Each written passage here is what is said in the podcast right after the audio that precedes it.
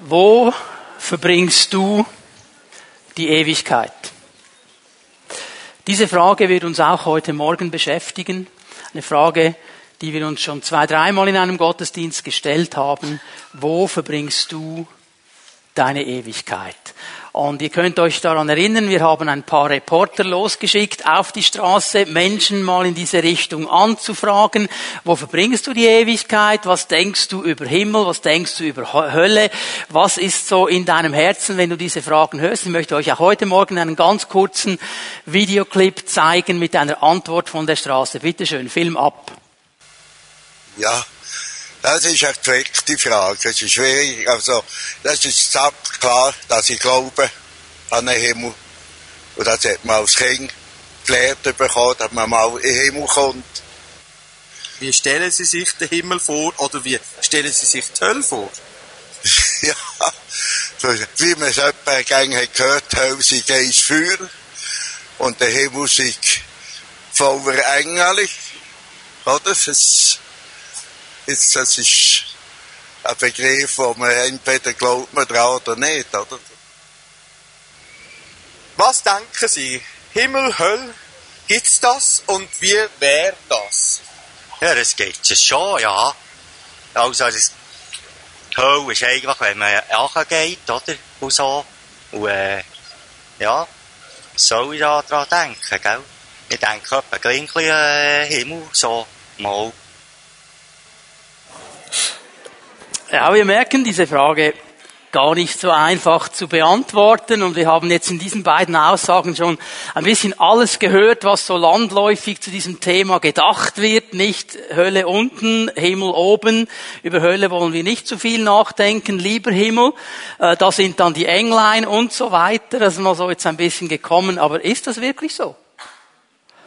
Ist es das, was die Bibel sagt? Oder es ist einfach landläufige Meinung. Daran wollen wir auch heute Morgen ein bisschen arbeiten. Jesus Christus, der gestorben ist, der auferstanden ist, er ist der Einzige, der auf der anderen Seite war und wieder zurückgekommen ist und lebt. Und somit der Einzige, der uns wirkliche Informationen geben kann, die relevant sind. Darum schauen wir in sein Wort hinein. Ich möchte eine ganz kurze Zusammenfassung machen dieser beiden Botschaften, die wir zu diesem Thema schon gehört haben. Falls du die verpasst hast, auf unserer Homepage kannst du sie runterladen, kannst sie noch einmal anschauen, noch einmal hinhören. Wichtig, dass wir verstehen, um was es geht. Fasse zusammen. Wir haben gesehen, dass Jesus Christus unser Retter und unser Richter ist. Er ist beides. Wir haben gesehen, dass es einen Tag geben wird in der Geschichte, wo Jesus zurückkommen wird und er wird als Richter zurückkommen an diesem Tag. Er wird Gericht sprechen. An diesem großen Gerichtstag wird entschieden werden, wo der Mensch seine Ewigkeit verbringt. An diesem Tag wird nur das Urteil gefällt. An diesem Tag gibt es keine Entscheidungsmöglichkeiten mehr. Die Entscheidung, die ist schon viel vorher getroffen worden. An diesem Gerichtstag wird nur ein Urteil gesprochen. Die Entscheidung an diesem Tag, die getroffen wird, es gibt nur zwei Aufenthaltsorte, Himmel und Hölle. Darüber spricht die Bibel ganz klar. Das sind die beiden Orte. Es gibt keine Zwischenstationen, es gibt keine Wartesäle, es gibt diese beiden Destinationen. Und an diesem Tag wird ein Urteil gesprochen und eine Scheidung vollzogen. Der Mensch, und das ist mir wichtig, dass wir das verstehen, er kann und muss in dieser Lebenszeit eine Entscheidung treffen. An diesem Tag, wenn du vor Jesus stehen wirst, vor dem Richter stehen wirst, kannst du nicht mehr entscheiden. Da wird nur ein Urteil gesprochen. Die Entscheidung, die kam schon lange vorher, nämlich während dieser Zeit, an der wir auf dieser Erde leben. Dann können wir uns dafür oder dagegen entscheidend. Ich gebe euch zwei bekannte Bibelstellen. Johannes 3, Vers 16 ist die Bibelstelle, die landläufig weltweit eigentlich mit dieser großen Liebe Gottes in Verbindung gebracht wird. Und das ist auch richtig so. Aber ich möchte dich einfach darauf hinweisen, dass hier, wenn über diese Liebe Gottes gesprochen wird, schon ganz klar von diesen beiden Orten auch gesprochen wird. So sehr hat Gott die Welt geliebt dass es einen einzigen Sohn gab, damit jeder, der an ihn glaubt, nicht verloren geht, sondern ewiges Leben hat. Also wir haben die beiden Optionen. Gott liebt, Gott liebt so sehr, dass er seinen Sohn gibt, dass er uns einen Ausweg schenkt. Aber der Mensch muss eine Entscheidung des Glaubens treffen. Die, die glauben, werden gerettet werden. Die, die nicht glauben, werden verloren gehen. Also eine klare Entscheidung. Und zwei Kapitel weiter hinten, Johannes 5, Vers 24. Hier gebe ich euch eine Aussage von Jesus. Und Jesus sagt den Leuten, die ihn zuhören, wer auf mein Wort hört und dem glaubt, der mich gesandt hat. Es ist wichtig, dass wir beide Dinge sehen. Nicht nur das Hören, sondern eben auch das Glauben. Dass hinter diesen Worten, die Jesus spricht, eine höhere Autorität steht, der Schöpfer des ganzen Universums. Wer auf mein Wort hört und dem glaubt, der mich gesandt hat, der hat das ewige Leben. Und hast du gesehen, was hier steht? Er hat das ewige Leben. Also nicht, er wird es einmal bekommen, er hat es in dem Moment, wo er glaubt und sich entscheidet. Ein Geschenk Gottes, das wir dann in diesem Moment bekommen. Auf ihn kommt keine Verurteilung mehr zu. Das heißt, wenn dieser Tag des Gerichtes kommt, wird da für ihn keine Verurteilung kommen. Darum müssen Menschen, die sich entschieden haben zu hören und zu glauben und Jesus aufzunehmen, überhaupt keine Angst haben vor diesem Gerichtstag. Da kommt keine Verurteilung auf dich zu. Wenn du Jesus in deinem Leben hast, wird keine Verurteilung kommen. Wenn du hier bist heute Morgen und nicht sicher bist, ob das so ist, ich bitte dich, verlass diesen Gottesdienst nicht, ohne eine klare Entscheidung zu treffen. Mach diese Sache klar. Auf sie kommt keine Verurteilung mehr zu, denn er hat den Schritt vom Tod ins Leben getan. In dem Moment, wo er sich entschieden hat. So, die Entscheidung für oder gegen Jesus wird unsere Ewigkeit bestimmen. Darf ich mal so sagen, du kannst heute dein Ticket lösen. Du kannst es heute lösen und dann wird es so sein und in Ewigkeit so sein. Das ist nicht ein Zufall, das ist nicht ein Wabankspiel, das ist nicht, oh, hoffentlich ist er gut drauf von diesem Tag. Es ist eine Entscheidung, die ich heute beeinflusse mit meiner Entscheidung. Ich kann dieses Ticket lösen. Jesus hat das Gericht getragen am Kreuz von Golgatha. Und er hat es für dich und für mich getragen, damit wir gerecht sind und vor diesem Richter stehen dürfen und keine Verurteilung auf uns zukommt. Wir, sagt uns die Bibel, die Jesus angenommen haben, sind eingeschrieben im Buch des Lebens. Und dieses Buch des Lebens ist stärker als jede Anklage. Es ist das stärkste überhaupt. Und an diesem Tag sagt uns die Bibel in Matthäus 25, wenn Jesus richten wird, wird er zu denen, die sich für ihn entschieden haben, etwas Interessantes sagen. Sagen, komm in die Freude deines Herrn hinein. Komm in die Freude deines Herrn. Und jetzt sind wir beim Thema für heute Morgen. Diese Menschen werden die Ewigkeit an einem Ort verbringen, der hier die Freude des Herrn genannt wird, den wir Himmel nennen, den wir Paradies nennen, wie immer die Leute das nennen wollen. Das ist dieser Ort. Und über den wollen wir heute Morgen sprechen. Und genauso wie wir das gesehen haben vor drei Wochen, als wir über die Hölle gesprochen haben, es gibt viele Bilder, es gibt viele Ideen, es gibt viele Überzeugungen. Nicht alle davon finden wir in der Bibel. Dann wollen wir heute Morgen mal ein bisschen hineinschauen, was hat die Bibel über den Himmel zu sagen. Ich werde heute ein Fundament legen, werden die verschiedensten Begriffe uns anschauen, um zu verstehen, von was spricht die Bibel. Und wir werden dann ein bisschen den Rahmen setzen, um was geht es genau im Himmel. Und dann in der nächsten Woche, am nächsten Sonntag, werde ich ein bisschen das Leben im Himmel beschreiben. Wie wird das sein? Was werden wir da machen? Spricht die Bibel darüber, aber ich habe das nicht in eine Predigt reingekriegt, da habe ich zwei draus gemacht. Und bevor wir weitergehen, möchte ich mal eure Bibeln sehen gebunden, elektronisch, wie auch immer.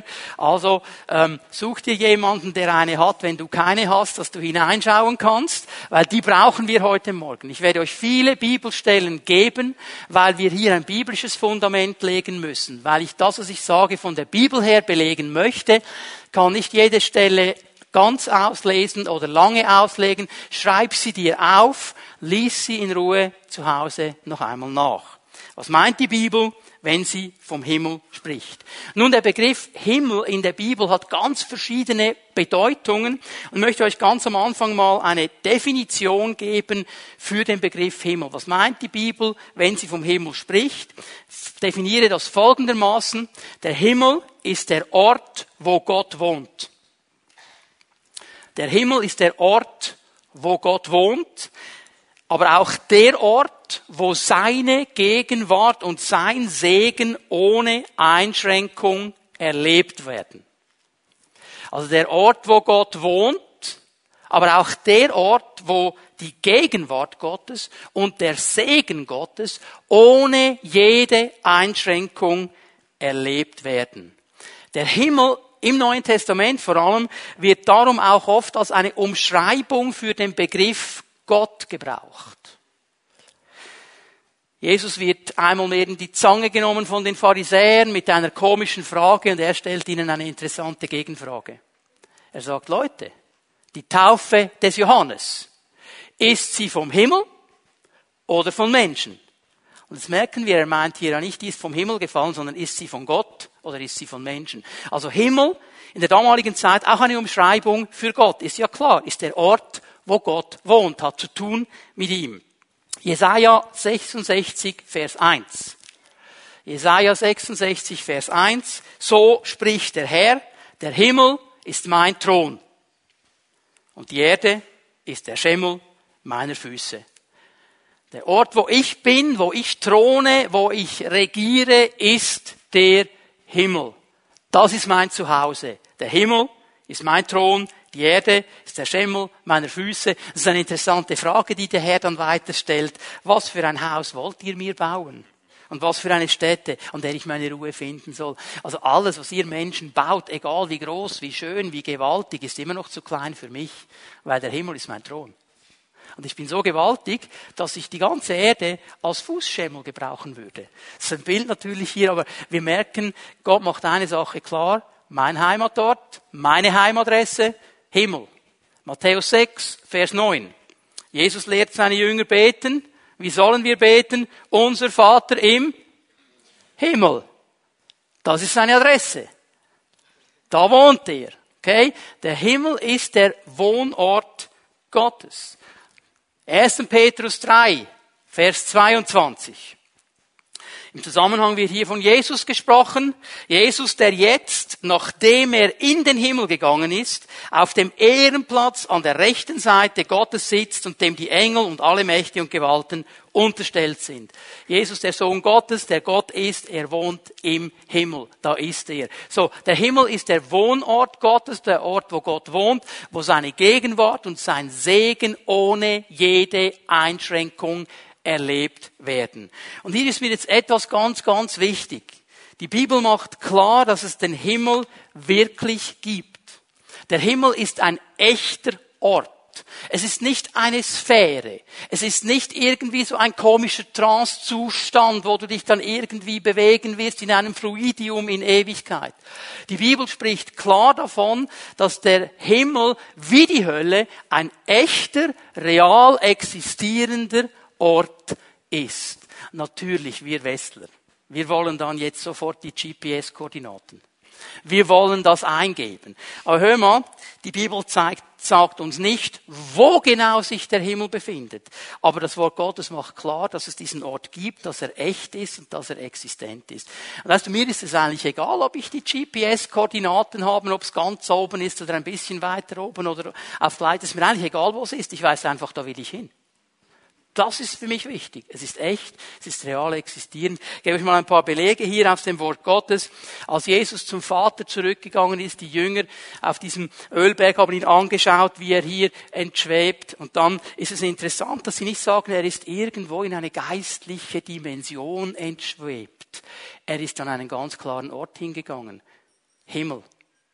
Wohnort Gottes. Da ist er hingegangen, von da wird er zurückkommen. Nicht von irgendwoher, sondern von einem klaren, real existierenden Ort. Apostelgeschichte 7. Sehen hier Stephanus, der erste Märtyrer, der erste, der für den Glauben an Jesus gestorben ist.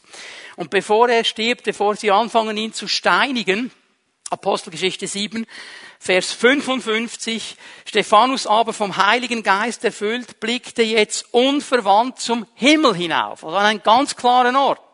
Denn er sah dort die Herrlichkeit Gottes und er sah Jesus, der an Gottes rechter Seite stand.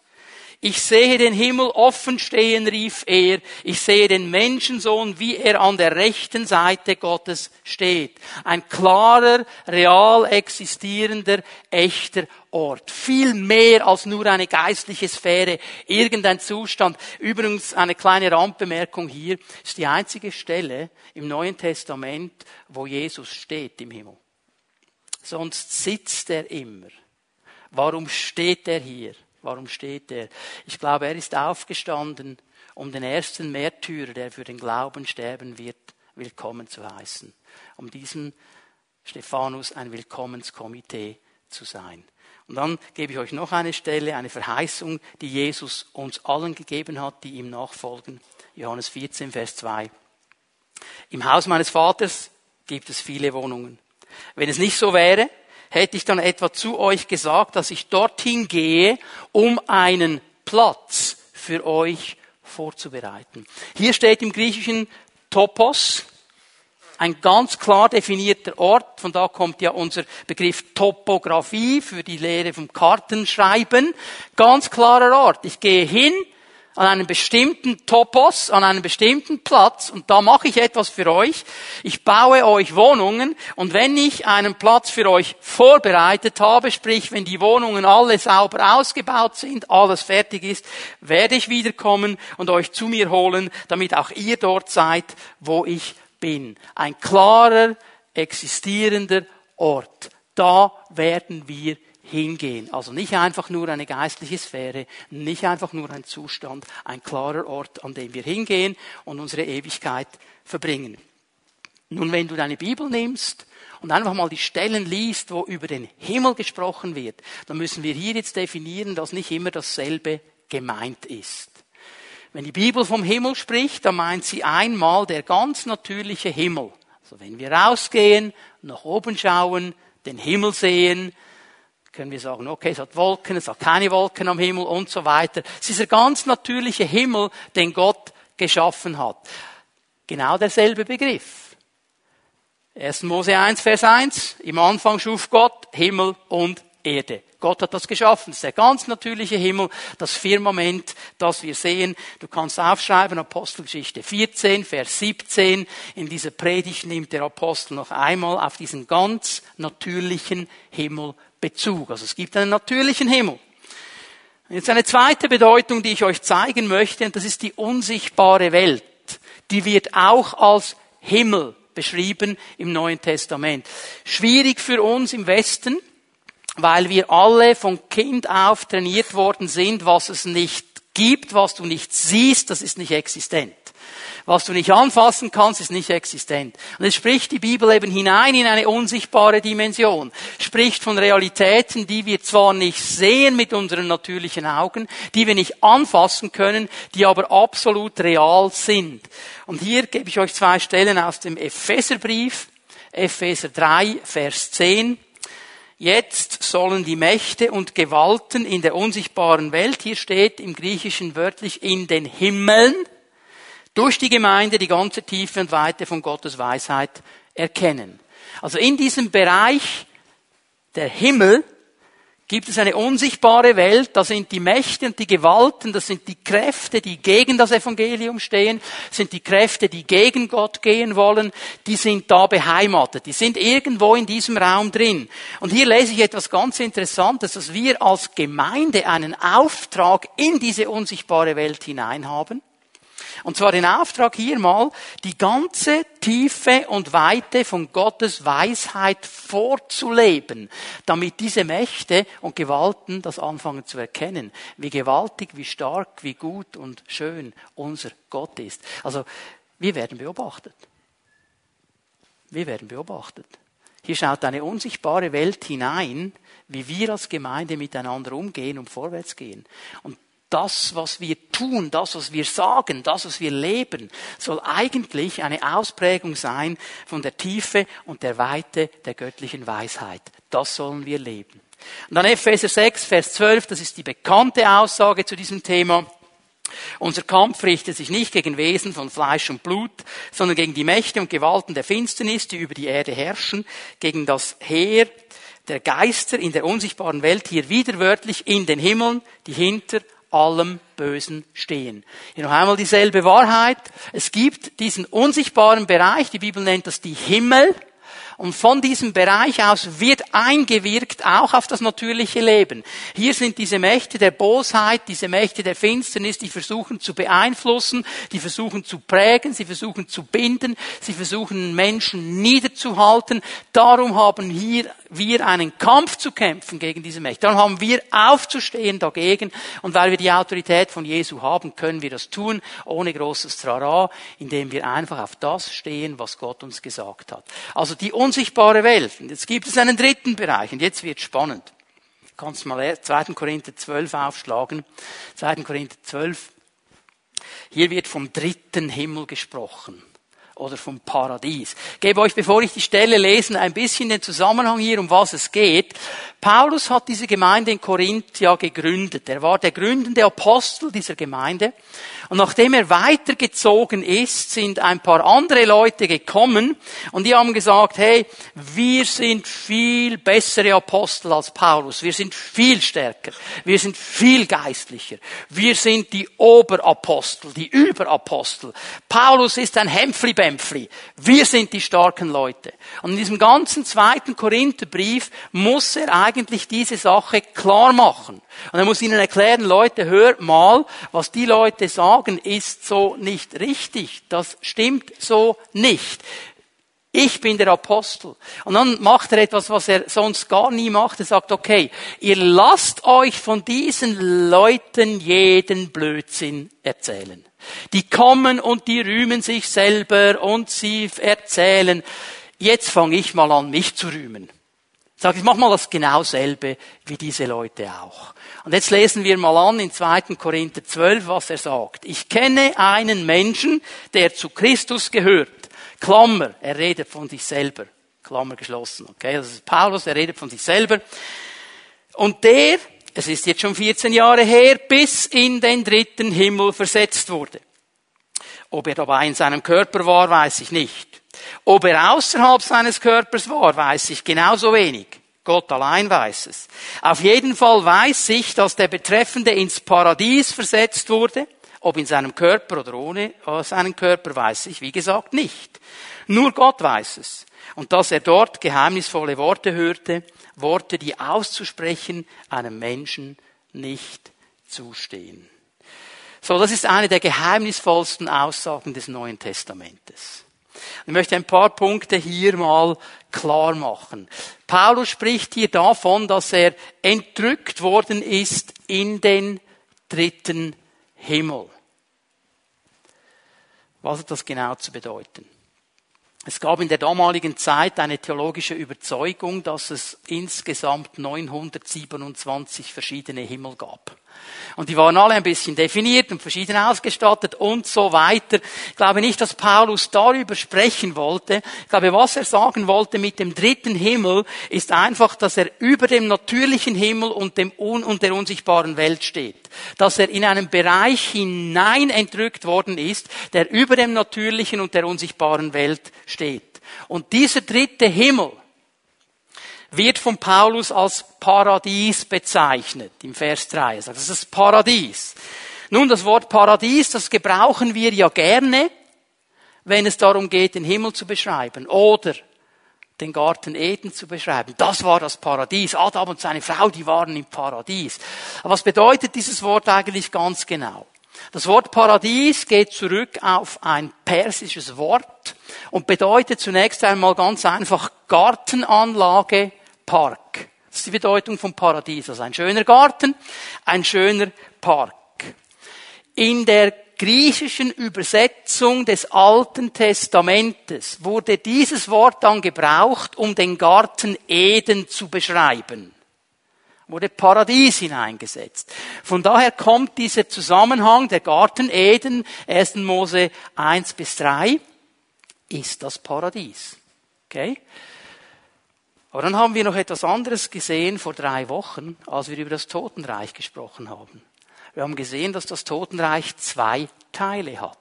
Ein unterer Teil, der Teil der Verdammten, und ein oberer Teil, wo die alttestamentlichen Gläubigen sind, genannt der Schoß Abrahams oder eben Paradies.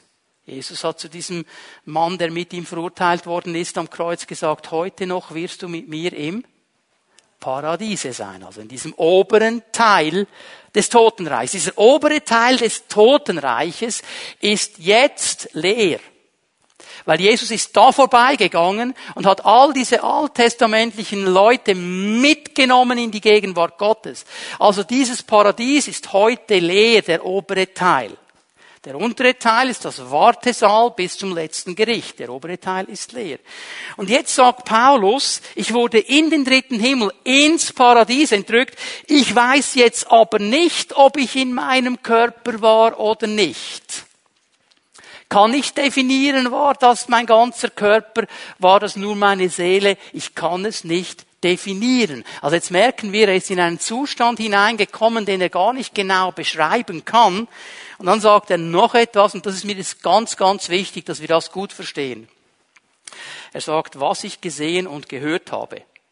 Es geht weit über das hinaus, was ein Mensch verstehen kann. Ich habe es mit meinen Worten gesagt. Was ich gesehen und gehört habe, geht weit über das hinaus, was wir Menschen verstehen. Und hier möchte ich einen wichtigen Punkt machen. Wir müssen die Grenzen der biblischen Offenbarung akzeptieren und beachten. Es gibt Dinge in der Bibel, die nicht klar erklärt werden. Die müssen wir stehen lassen. Paulus war nicht ein Mann, der sich nicht mitteilen konnte. Er war nicht jemand, der nicht beschreiben konnte, was er gesehen hat. Er konnte auch gut schreiben, er hat viele Briefe geschrieben. Und trotzdem sagt er hier, Leute, was ich in dieser Entrückung gesehen habe, ich würde es gar nicht einordnen können, ich würde es nicht verstehen, das kann man gar nicht wiedergeben, darum sage ich nichts darüber. Sagt, das ist eine Grenze, wir würden es gar nicht einordnen können. Und wir wollen manchmal schon heute alle Geheimnisse lüften. Und es gibt viele Bücher, es gibt Berichte, es gibt Filme über den Himmel, wo Leute sagen, ich habe irgendwie eine Entrückung gehabt, ich habe das gesehen und dann geben sie Zeugnis, was sie alles gesehen haben. Ich will das nicht beurteilen. Ich kann nicht beurteilen, ob jemand wirklich in den Himmel entrückt worden ist oder nicht. Das kann ich nicht beurteilen, weil ich bin nicht diese Person. Das Einzige, was ich sagen kann, wenn es in der Bibel nicht steht, dann werden wir sehen, wenn wir da sind. Ich bleibe in den Grenzen der biblischen. Jemand hat erzählt, ich wurde entrückt in den Himmel. Und da war alles voller Lobpreis. Und die Blumen waren überdimensioniert. Also ich meine, die sind schon relativ groß hier. Stell dir mal vor, die waren doch fünfmal so hoch und breit und Riesenteile und die sind alle so gewogen und haben Halleluja gesungen den ganzen. Das kann sein. Jeder Gärtner freut sich jetzt natürlich sofort. Oder? Das kann sein, aber es steht nicht in der Bibel. Okay, ich sage nicht, er hat das nicht gesehen, es ist ein Lügner. Ich sage einfach, es steht so nicht in der Bibel. Ich lasse mich überraschen, wenn ich da bin. Dann werde ich sehen. Aber es gibt gewisse Punkte, die werden wir dann gleich definieren miteinander, die können wir klar erkennen. Und da wollen wir stehen bleiben. Denk immer daran, wir sind ja immer interessiert an dem, was nicht klar ist. Immer interessiert an dem, was nicht so nur angedeutet ist. Das wäre doch unheimlich interessant zu wissen, was der Kerl genau gesehen hat. Und wo er genau war und wie es jetzt genau war, wäre doch so interessant. Und es gibt viele Christen, die verbringen ihre Zeit nur damit, diese Dinge ausloten zu wollen. Und sie kaufen jedes Buch, wo jemand sagt, ich habe noch eine neue Offenbarung, ich habe noch eine neue Offenbarung. Und weißt du, was geschieht? Je mehr wir uns von dem entfernen, was strahlend hell in der Mitte steht, je mehr ich vom Licht weggehe, je mehr komme ich in die Dunkelheit. Ich stelle fest im Gespräch mit solchen Menschen, dass sie mit den Punkten, die Gott klar gemacht hat, zum Beispiel, hab Frieden mit jedermann, sei nicht bitter, vergib, sei ein guter Verwandter und so weiter, mit dem haben sie enorme Mühe. Aber mit all den Geheimnissen, oh, es gibt den Himmel 375, da wurde ich entrückt und ich habe das alles gesehen. Und da haben alle Frauen nur die schönsten Schuhe, die es gibt und alle Männer sind ein Meter fünf und, und so weiter. Okay, wunderbar, wunderbar. Aber lieber Bruder, liebe Schwester, wieso bringst du dein Leben jetzt nicht in Ordnung, wenn du all diese Offenbarungen hattest? Das interessiert sie dann nicht. Je mehr wir vom Licht weggehen, desto mehr kommen wir in die Dunkelheit. Lasst uns doch einfach bei der biblischen Offenbarung bleiben, dann sind wir auf einer guten Straße und dann haben wir genug zu tun, bis die Zeit kommt, wo wir dann einen Stock höher gehen. Okay? Und dann gibt es den neuen Himmel, das ist die vierte Bedeutung. Offenbarung 21 kannst du aufschlagen. Bei dieser Stelle werden wir dann bleiben einen Moment. Äh, hier möchte ich einfach eines vorausschicken. Dieser neue Himmel, das wird dann der Aufenthaltsort der Ewigkeit sein, der kommt erst am Ende der Zeit. Der kommt erst dann. Der ist noch nicht da. Der kommt erst dann. Offenbarung 21, Vers 1. Danach sah ich einen neuen Himmel und eine neue Erde. Der frühere Himmel und die frühere Erde waren vergangen, auch das Meer gab es nicht mehr. Ich sah die heilige Stadt, das neue Jerusalem von Gott aus dem Himmel herabkommen, schön wie eine Braut, die sich für ihren Bräutigam geschmückt hat. Und vom Thron her hörte ich eine mächtige Stimme rufen, seht, die Wohnung Gottes ist jetzt bei den Menschen. Gott wird in ihrer Mitte wohnen, sie werden sein Volk sein, ein Volk aus vielen Völkern, und er selbst, ihr Gott, wird immer bei ihnen sein. Er wird all ihre Tränen abwischen, es wird keinen Tod mehr geben, kein Leid, keine Schmerzen, es werden keine Angstschreie mehr zu hören sein, denn was früher war, ist vergangen. Und Vers 10 aus diesem Kapitel nehmen wir noch dazu. Daraufhin nahm der Geist Gottes Besitz von mir und ich sah mich vom Engel auf den Gipfel eines sehr hohen Berges versetzt. Von dort aus zeigte er mir Jerusalem, die heilige Stadt, die von Gott aus dem Himmel herabgekommen war. So, dieser neue Himmel, der am Ende der Zeit kommen wird, der muss uns interessieren. Das wird unser Aufenthaltsort sein in der Ewigkeit, wenn wir zu Jesus gehören. Was wird uns da beschrieben? Noch einmal, ich sage es noch einmal, der Himmel ist so anders, als wir denken. Es ist nämlich völlig unaufgeregt, wie Johannes jetzt das hier beschreibt. Und denk mal daran, die Leute, die damals die Offenbarung bekommen haben, die haben offensichtlich verstanden, von was er spricht. Sonst hätten sie das Buch nämlich auf die Seite gelegt, sonst ist es zu abgedreht, das verstehen wir alle nicht die haben gewusst, von was er hier spricht. Und viele dieser Bedeutungen sind für uns heute nicht mehr so klar. Und darum wollen wir ein bisschen daran arbeiten. So, das erste, was wir sehen, Offenbarung 21, äh, Vers 2, der erste Teil, ich lese den nochmal. Ich sah die heilige Stadt, das neue Jerusalem von Gott aus dem Himmel herabkommen. Der Himmel wird hier mal als eine Stadt beschrieben. Was bedeutet das? Eine Stadt ist mehr als einfach die Ansammlung von Straßen, Plätzen und Gebäuden. Das ist das, was wir denken, wenn wir Stadt denken. In der damaligen Zeit, die Leute, die das gehört haben, zur Zeit Jesu, für sie hatte Stadt eine andere Bedeutung. Eine Stadt war der Ort der Sicherheit und des Schutzes. Wenn du in der Stadt drin bist, dann warst du sicher und du warst beschützt. Das ist mal das, was er hier transportieren möchte. Der Himmel, der ewige Aufenthaltsort, an dem wir sein werden, wird ein Ort sein der absoluten Sicherheit und des absoluten Schutzes. Da wird nicht im Ansatz etwas sein, was uns irgendwie unsicher machen würde. Da wird nichts sein können, was uns angreift. Wir sind völlig beschützt. Wir sind völlig sicher. Eine Stadt in der damaligen Zeit, das war für diese Leute ganz klar, ist eine Gemeinschaft von Menschen und die leben in dieser Stadt unter der Leitung eines Königs. Das war für sie ganz klar. Das ist ein Volk, eine Gemeinschaft, das ist ein König, der über sie gesetzt ist. Sie wussten auch, dass die Bewohner einer Stadt ein gemeinsames Ziel haben. Sie waren alle Bürger dieser Stadt. Sie gehörten zu dieser Stadt. Und sie lebten eine einheitliche Kultur. Sie hatten eine Einheit in dem, was sie taten. Und sie feierten einen gemeinsamen Gottesdienst. Das ist die Definition einer Stadt zur damaligen Zeit. Und das wussten diese Leute. So, wenn er jetzt sagt, diese neue Stadt, dieses neue Jerusalem kommt vom Himmel auf die Erde, dann wussten sie, das ist ein Ort der absoluten Sicherheit, des absoluten Schutzes. Es ist ein Ort, wo wir gemeinsam unter unserem König leben. Wir haben ein einheitliches Ziel, eine einheitliche Kultur und wir werden ihn feiern bis in alle Ewigkeit. Das wussten sie. Das ist interessant, wie diese Stadt heißt. Ich muss euch leider enttäuschen, es ist nicht das neue Bern. Auch nicht das neue Zürich. Auch nicht das neue New York. Es ist das neue Jerusalem. Warum Jerusalem? Die Bibel macht eine Sache klar. In den Psalmen immer und immer wieder, Jerusalem ist die Stadt Gottes. Sie ist die Stadt des großen Königs. Aber auch ganz klar die Stadt des Königs David.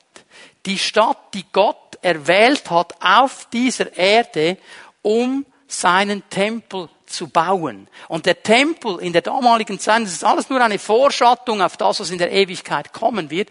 Der Tempel in der damaligen Zeit war der Ort, wo Gott wohnte, wo Gott gegenwärtig war. Ist natürlich nur ein Bild. Also darf ich es mal so sagen.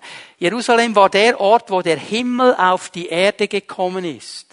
Das ist aber nur ein Bild. Darum spricht er hier von einem neuen Jerusalem. Ich weiß nicht, wenn du schon mal in Jerusalem warst oder irgendwann mal gehen wirst, du wirst merken, in Jerusalem, das ist eine ganz spezielle Stadt. Da ist irgendwo eine spezielle Atmosphäre, ein spezieller Geist, ganz spezielle Stadt. Das ist die Stadt des großen Königs. Und darum ist Jerusalem auch immer der Stolperstein der Nationen weil es die Stadt des großen Königs ist. Jetzt kommt aber ein neues Jerusalem und da werden wir wohnen und in Ewigkeit wohnen. Und weißt du, was hier interessant ist, wenn in diesem völligen Schutz, in dieser völligen Sicherheit Gott in einer Einheit angebetet wird, gehen wir in eine Dimension hinein, die können wir hier auf dieser Erde nicht mal im Ansatz erleben. Nicht mal im Ansatz. Vielleicht warst du schon an extrem genialen Worship-Konzerten und Praise-Abenden und die Gegenwart Gottes war spürbar. Ich habe manchmal Situationen erlebt, wo ich das Gefühl hätte, ich konnte die Herrlichkeit fast abschneiden, so stark war sie. Das ist alles wischiwaschi verglichen mit dem, was da kommen wird. Das ist alles Abguss, was wir hier erleben können. Weil was da kommen wird, ist eine völlige Offenheit, eine völlige Transparenz. Denn wenn du an einem Ort bist, wo du absolut sicher bist, und absolut geschützt bist, bist du echt. Wenn du an einem Ort bist, wo du sicher bist und geschützt bist, musst du dich nicht verstellen. Dann wirst du nicht etwas spielen, dann wirst du dir keine Schutzmauern aufbauen, dann wirst du völlig echt sein. Und stell dir mal vor, das verherrlichte Volk Gottes aller Zeiten, völlig sicher, völlig beschützt, in einer völligen Offenheit, in einer völligen Einheit, betet Gott an in dieser neuen heiligen Stadt. Das wird gewaltig sein. Das wird gewaltig sein. Das können wir uns nicht im Ansatz vorstellen. Der Himmel wird als Stadt beschrieben, der Himmel wird aber auch als ein Ort beschrieben, wo wir eine ewige, enge Gemeinschaft leben werden. Lesen mal die Stelle, Vers 3, Offenbarung 21. Vom Thron her hörte ich eine mächtige Stimme rufen, seht, die Wohnung Gottes ist jetzt bei den Menschen. Gott wird in ihrer Mitte wohnen, sie werden sein Volk sein, ein Volk aus vielen Völkern und er selbst, ihr Gott, wird immer bei ihnen sein. So der Himmel ist ein Ort der engen Gemeinschaft. In dieser Stadt wird eine enge Gemeinschaft sein. Und diese enge Gemeinschaft, die wird mal mit Gott sein. Gott wohnt in der Mitte dieser Stadt. Gott ist da. Und wir werden eine Beziehung und eine Gemeinschaft in einer Tiefe erleben mit ihm, wie wir sie hier nicht erleben können. Also stell dir mal vor, was war die massivste Zeit der Gegenwart Gottes, die du in deinem Leben erlebt hast? Vielleicht in einem Gottesdienst, vielleicht während der Anbetung, vielleicht im Gebet, vielleicht während deiner Vision. So stell dir mal diesen Moment vor, wo du gemerkt hast, Gott ist hier. Ich habe mal so, erzähle euch mal eine Situation, die ich erlebt habe. War ein bisschen peinlich im ersten Moment, aber kein Problem. Ich war im Büro, ich habe gebetet. Und die Atmosphäre Gottes war so stark, die Gegenwart Gottes war so stark, der Heilige Geist war so massiv da, dass ich wirklich einfach gemerkt habe, der ist da, er ist da. Und ich habe ihm gesagt, Herr, setz dich auf meinen Bürostuhl. Und ich habe mich zu Boden gesetzt und habe mit ihm gesprochen. Ich habe nicht gemerkt, dass jemand die Türe geöffnet hat und schnell wieder zugemacht hat. Die Putzfrau wollte mein Büro putzen. Und die kommt da rein Und die sieht den Pastor, wie er da sitzt und mit einem leeren Bürostuhl spricht. Sie sagt, jetzt ist er, jetzt ist es, jetzt ist vorbei. Sie haben mir das dann nachher mal erzählt. habe ich gedacht, okay, war vielleicht peinlich, aber die Atmosphäre war so massiv, die Gegenwart Gottes war so stark. Ich hab, wirklich, er war da, er war da. Ist nichts im Vergleich zu dem, was kommen wird. Ist nichts. Ist nicht im Ansatz, ist nicht ein Millimeter breit. Gar nicht. Das wird so massiv sein. Das wird so stark sein, weil nichts da ist, was hindert. Weil nichts da ist, was die Gemeinschaft beeinträchtigt. Weil nichts mehr da sein wird. Das wird es bei weitem übertrieben. Gott wird keinen Tempel mehr brauchen, weil er selber der Tempel ist, sagt die Offenbarung. Er ist selber der Tempel. Er wird in seiner Herrlichkeit die Stadt erleuchten. Die Herrlichkeit Gottes wird so stark sein in dieser Stadt, es braucht keine Sonne und keinen Mond mehr brauchen kein anderes Licht mehr. Gott wird alles erleuchten. Kannst du es nur im Ansatz vorstellen? Das wird gewaltig sein. Und wir haben Gemeinschaft mit ihm, eine ewige Gemeinschaft mit unserem Herrn, mit unserem Gott. Aber wir werden auch Gemeinschaft miteinander haben. Mit dem verherrlichten Volk Gottes.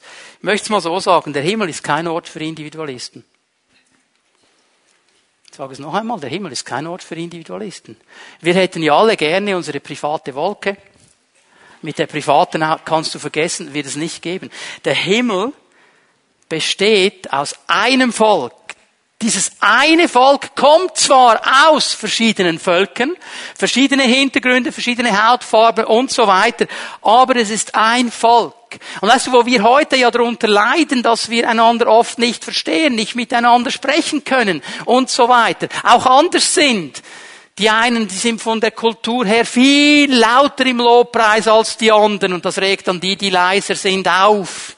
Und die anderen sind von der Kultur her viel pünktlicher als die anderen und sie nerven sich dann darüber, okay? Das ist so der Zustand, den wir jetzt leben. Aber denk immer daran, auf dieser Seite des Himmels ist alles nur ein Provisorium. Das Echte kommt dann erst, okay? Aber dann wird es kein Problem mehr sein. Ein Volk und in Ewigkeit. Es geht dann nicht um mich oder dich alleine. Es geht um dieses Volk. Es geht darum, dass wir als Volk Gottes Gemeinschaft mit ihm haben. Du musst dich enttäuschen. Wenn du jetzt Mühe hast, hier in der Gemeinde mit deinem Bruder, einer Schwester, die Fimi Bern ist genug groß, du kannst der Person aus dem Weg gehen. Schaffst du wirst du im Himmel nicht schaffen. Es gibt eine Ewigkeit lang Möglichkeiten, dass er dir über den Weg läuft. Und ich möchte dich ermutigen, mach's doch jetzt schon in Ordnung, nicht erst da oben, okay? Also, ihr versteht den Gedanken. Hier können wir einander aus dem Weg gehen. Wir werden ein Volk sein. Ich lese euch eine Stelle aus Hebräer 12, die das beschreibt. Ihr hingegen Ihr seid zum Berg Zion gekommen, zur Stadt des lebendigen Gottes, zu dem Jerusalem, das im Himmel ist. Er spricht von dieser Stadt. Ihr seid zu der festlichen Versammlung einer unzählbar großen Schar von Engeln gekommen. Ja, diese Frage, die jetzt einige schon seit Anfang an haben. Hat's denn da Engels? Ja, es wird Engel haben. Die werden auch da sein, die sind gar nicht so wichtig, die werden mit uns zusammen anbeten und zur Gemeinde der Erstgeborenen. Das ist ihm viel wichtiger. Zu all diesen Menschen, die angeschrieben sind im Buch des Lebens, zu denen wirst du kommen. Und mit denen zusammen, mit den Engeln und all diesen himmlischen Wesen. Ich meine, wenn ihr mal die Offenbarung liest, wenn ihr Hesekiel liest, was es da für Wesen gibt, also, wird interessant sein. Die werden alle zusammen Gott anbeten. Werden alle zusammen Gott feiern. Als eine Einheit. Als ein Volk. Das wird gewaltig sein. Das wird gewaltig sein. Jetzt kommt die große Frage. Werden wir einander erkennen im Himmel? Werden wir einander kennen im Himmel? Ja. Ich weiß, es gibt einige, die hoffen nicht. Muss dich enttäuschen. Jesus wurde von seinen Jüngern erkannt. Auch in seinem Auferstehungsleib. Sie haben ihn erkannt. Ähm, 1. Thessalonicher 4 ist eine interessante Aussage. Ab Vers 13 kannst du zu Hause lesen. Paulus hat die Gemeinde gegründet in Thessalonik, hat ihnen einige Dinge erklärt, ist dann weitergereist. Er hat ihnen auch gesagt, Jesus kommt zurück. Und jetzt sind einige Gemeindeglieder schon gestorben. Und jetzt haben die eine Krise bekommen und gesagt, jetzt sind die gestorben und Jesus ist noch nicht zurück. Was passiert jetzt ganz genau? Und er fängt ihnen an, über die Entrückung zu lehren, sagt, Leute, die Entrückung wird kommen. Und an diesem Tag, wo wir entrückt werden, da werden wir alle miteinander gleichzeitig entrückt werden. Die Entschlafenen in Christus werden mit uns entrückt werden in die Gegenwart Gottes und wir werden in Ewigkeit zusammen mit ihm sein. Darum tröstet einander mit diesen Worten. Was wäre das für ein Trost, wenn ich zwar weiß, Aloysius ist da, ich kenne ihn aber nicht. Es ist nur Trost, wenn Aloysius gestorben ist, ich unsicher bin als Christ, wird er da sein. Paulus gibt mir die Antwort und sagt, wenn dann der Tag kommt, wirst du Aloysius kennen. Da werden wir eine Zeit, eine Ewigkeit lang miteinander Gemeinschaften. Wir werden einander kennen. Du wirst deinen Ehepartner erkennen, du wirst deine Eltern erkennen, du wirst deine Kinder erkennen, wenn sie zu Jesus gehören. Du wirst die Leute erkennen, die du auf dieser Erde erkannt hast und du wirst mit ihnen eine Gemeinschaft haben in einer Tiefe, in einer Dimension, wie es hier auf dieser Erde gar nicht möglich ist, in einer ganz anderen Dimension. Und bitteschön, ich weiß, einige sind schon ganz ungeduldig, sie warten auf diese Stelle. Lukas 20, du kannst es aufschlagen, wir werden das schnell lesen. Jesus musste auch immer wieder mit diesen Leuten diskutieren und sie wollten ihm eine Falle stellen. Wir haben gesagt, so, Jesus, jetzt haben wir eine Frage. So wegen der Auferstehung und so. Da war eine Frau. Die hat einen Mann geheiratet. Dann ist er gestorben. Dann hat sie einen zweiten geheiratet. Ist er gestorben. Hat sie einen dritten geheiratet. Ist er gestorben. Ich glaube, sieben hat sie gehabt, oder? Irgendwie so. Und, und, und am Schluss fragen sie jetzt, hey, und wessen Frau wird sie sein in der Ewigkeit? Weißt du was, ich hätte eine ganz andere Frage. Ich hätte nach dem dritten schon gefragt, was machst du mit den Männern, dass die alle sterben? Das wäre die Frage, die ich gestellt hätte. Also meine, zwei kann Zufall sein, ab drei wird's kritisch, oder? Also, Okay. Und jetzt sagt Ihnen Jesus etwas ganz Interessantes. Ich, ich, ihr kennt die Kraft Gottes nicht, ihr kennt die Schrift nicht. Jetzt sage ich euch etwas, Lukas 20, 35. Diejenigen, die für würdig erachtet werden, von den Toten aufzuerstehen und der kommenden Welt teilzuhaben, heiraten dann nicht mehr. Sie können dann ja auch nicht mehr sterben, sondern sind den Engeln gleich. Als Menschen der Auferstehung sind sie Söhne Gottes. Also die Heirat. Das ist immer die große Frage in der Ehevorbereitungen, wenn dann die Paare kommen und sie fiebern auf diesen großen Tag hin, wo sie heiraten. Dann sind sie immer ganz enttäuscht. Wirklich im Himmel gibt es das alles nicht mehr. Das ist eine andere Dimension. Warum müssen wir nicht mehr heiraten im Himmel? Wir müssen uns auch nicht mehr fortpflanzen, weil wir alle ewig leben. Das ist der Punkt. Es braucht diesen Rahmen der Ehe nicht mehr. Die Menschen auf dieser Erde haben den Auftrag, sich zu multiplizieren. Den haben wir im Himmel nicht mehr. Wir werden alle ewig leben. Okay? Das ist der Punkt. Es geht um diese Sache. Das wird eine andere Dimension sein, eine viel tiefere Dimension, eine viel stärkere Dimension. Du wirst Beziehung erleben mit diesen Menschen in einer Art und Weise, wie du sie hier auf dieser Erde nie erlebt hast. Und jetzt noch eine dritte Sache. Der Himmel ist ein Ort ohne Sünde. Der Himmel ist ein Ort ohne Sünde. Jetzt lesen wir Vers 4. Das ist eine gewaltige Aussage des Wortes Gottes. Er wird all ihre Tränen abwischen. Es wird nichts mehr zu weinen geben. Es wird kein Tod mehr geben, kein Leid, keine Schmerzen. Es werden keine Angstschreie mehr zu hören sein. Denn was früher war, ist vergangen. Und schau, was wir hier lesen. Tod, Leid, Schmerzen. Angst ist im letzten alles Auswirkung der Sünde. Und das wird im Himmel nicht mehr sein, weil Sünde nicht mehr da ist. Es wird ein absolut perfekter, wiederhergestellter Zustand sein. Stell dir das mal vor. Kein Leid. Keine Schmerzen. Also wenn du aufstehst am Morgen, dann musst du nicht zuerst zehn Minuten irgendwas machen, bis du ein bisschen warm gelaufen bist. Keine deiner Glieder werden irgendwie knarren oder knorzen oder weiß ich was. Das wird alles nicht mehr da sein. All diese Dinge, die dir jetzt vielleicht Mühe machen, die werden nicht mehr da sein. Es wird ein Zustand sein der völligen Wiederherstellung. Keine Tränen mehr. Es wird nichts mehr geben, was dich traurig macht, dass du weinen müsstest. Es wird nichts geben, was dir Angst macht, was dir Schmerzen bereitet. Es wird es alles nicht mehr geben weil die Sünde an diesem Ort keinen Raum hat. Sie kann da nicht rein. Und schau mal, das ist auch der Grund, wieso nicht einfach jeder in den Himmel kann. Sondern nur die Menschen, die sich entschieden haben, ein klares Leben zu leben mit Jesus. Sagen, wir wollen die Vergebung der Sünden. Wir wollen nicht sündige Menschen sein. Wir wollen uns verändern. Wir wollen so werden, wie du bist. Ich möchte eine letzte Bibelstelle geben. Und dann werden wir beten miteinander. Der Himmel ist viel schöner, viel gewaltiger, viel größer als alles, was wir uns vorstellen können. Wir können nicht im Ansatz vorstellen, was da alles kommen wird. Aber was bedeutet das für mich jetzt heute? Wenn ich von all diesen wunderbaren Dingen weiß, was bedeutet es? 2. Petrus 3, Vers 11. Petrus spricht hier im Zusammenhang über diesen Moment, wo eben die alte Erde und der alte Himmel vergehen wird, zusammengerollt werden und das Neue kommt. Und jetzt sagt er hier etwas Interessantes. Wenn das alles auf diese Weise vergeht, die Erde, der Himmel, alles was wir kennen, wenn das alles vergeht, wie wichtig ist es da, dass ihr ein durch und durch geheiligtes Leben führt, ein Leben in der Ehrfurcht vor Gott.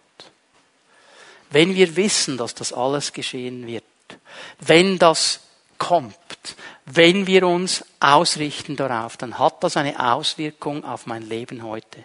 Es wird mein Herz bestimmen. Und es wird mein Herz bestimmen in eine Richtung, dass ich ein geheiligtes Leben führe, ein Leben der Ehrfurcht vor Gott.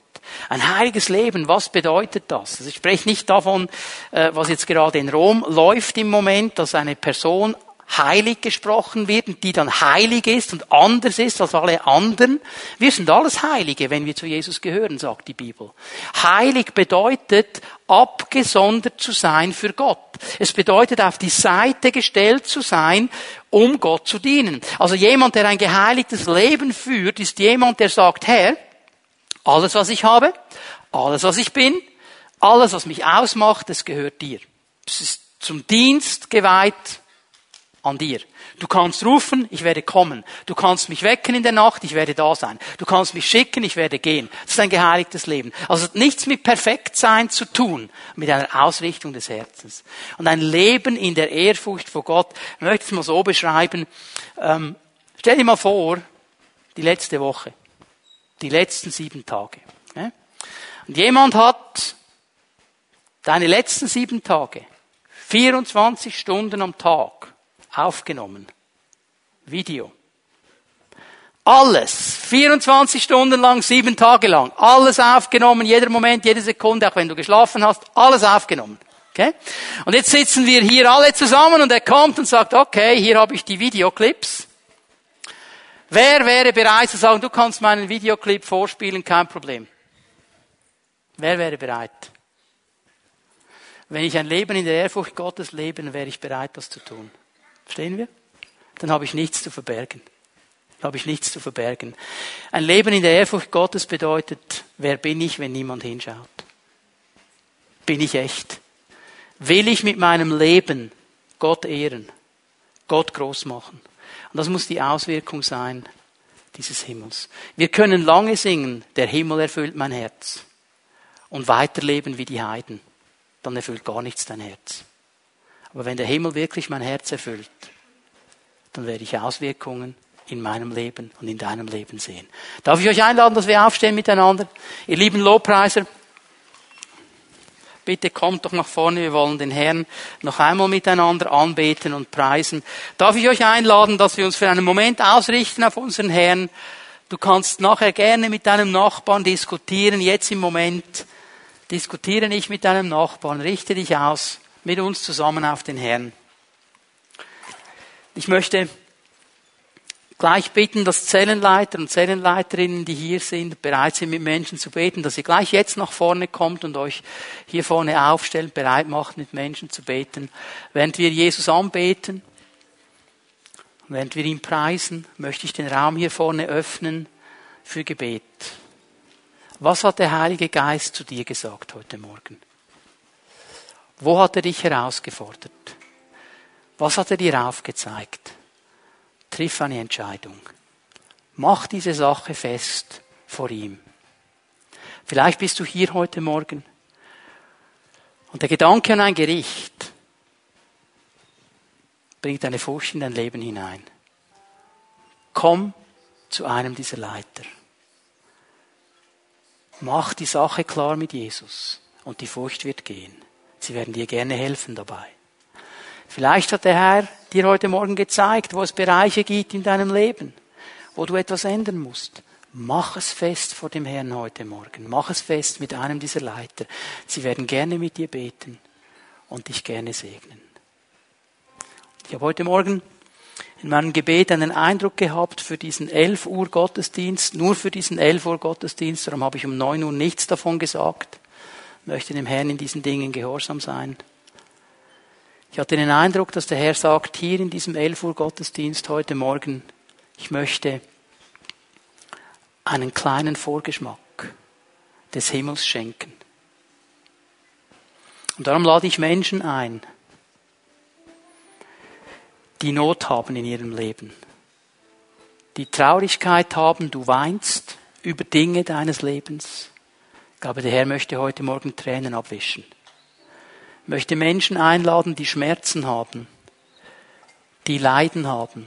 Ich glaube, der Herr möchte etwas tun heute Morgen und das als ein Vorgeschmack des Himmels wegwischen in unserer Mitte. Und ich möchte auch Menschen einladen, die Angst haben, die mit Angst zu kämpfen haben weil da im Himmel wird keine Angst mehr sein.